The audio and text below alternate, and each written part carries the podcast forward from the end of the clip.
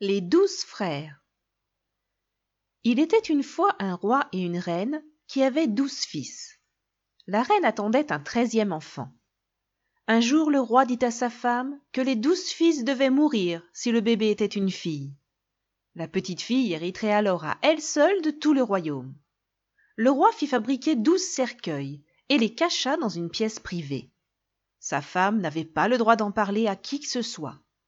La reine était malheureuse, et son plus jeune fils Benjamin le remarqua. Mère, dit-il, pourquoi es-tu si triste Mon cher enfant, je ne dois pas te le dire, répondit la reine. Le garçon continuait à poser des questions à ce sujet. Finalement, elle lui montra la pièce privée contenant les douze cercueils. Mère, ne t'inquiète pas, dit le plus jeune des fils. Nous allons nous enfuir dans la forêt et prendre soin de nous. Nous choisirons un endroit d'où nous pourrons voir la tour du château. Nous accrocherons un drapeau blanc si un frère est né et un drapeau rouge si c'est une sœur. Un jour, Benjamin vit le drapeau rouge et ils surent qu'il devait mourir. Les pauvres frères jurèrent qu'ils se vengeraient de toutes les filles qu'ils rencontreraient. Ils fuirent plus loin et trouvèrent une chaumière abandonnée. Ce sera notre nouvelle maison, dirent-ils. Le plus jeune frère prit soin de la maison. Les frères plus âgés s'occupaient de la nourriture. Pendant ce temps, la petite sœur grandit et devint une fille très douce et très belle. Elle portait de beaux vêtements et avait une étoile en or sur le front. Le jour de ses dix ans, elle trouva dans une armoire douze chemises, trop petites pour être portées par son père. À qui appartiennent ces chemises? demanda-t-elle à sa mère. La reine soupira et lui dit qu'elles appartenaient à ses douze frères. Douze frères s'écria la jeune fille.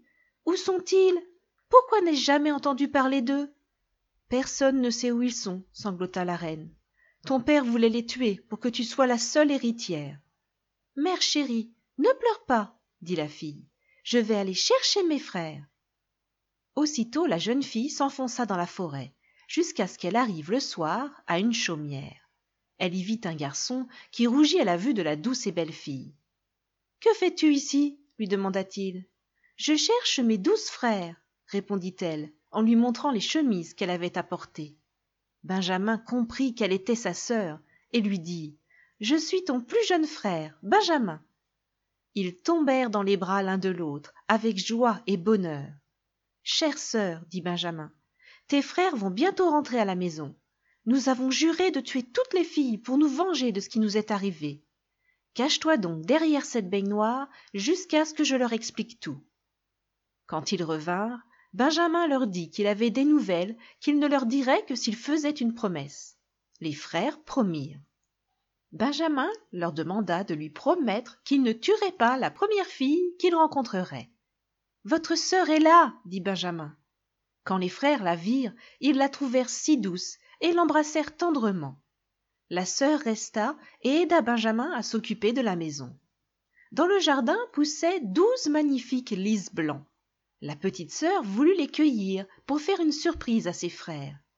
Alors qu'elle cueillait soigneusement les fleurs, ses frères se transformèrent tous en corbeaux et s'envolèrent. La maison disparut devant ses yeux. Derrière elle, une vieille sorcière apparut. Mon enfant, qu'as-tu fait? dit-elle en grattant sa voix. Pourquoi n'as-tu pas laissé les fleurs pousser sur les tiges? Tes frères devront désormais vivre pour toujours comme des corbeaux. Y a-t-il quelque chose que je puisse faire pour y remédier?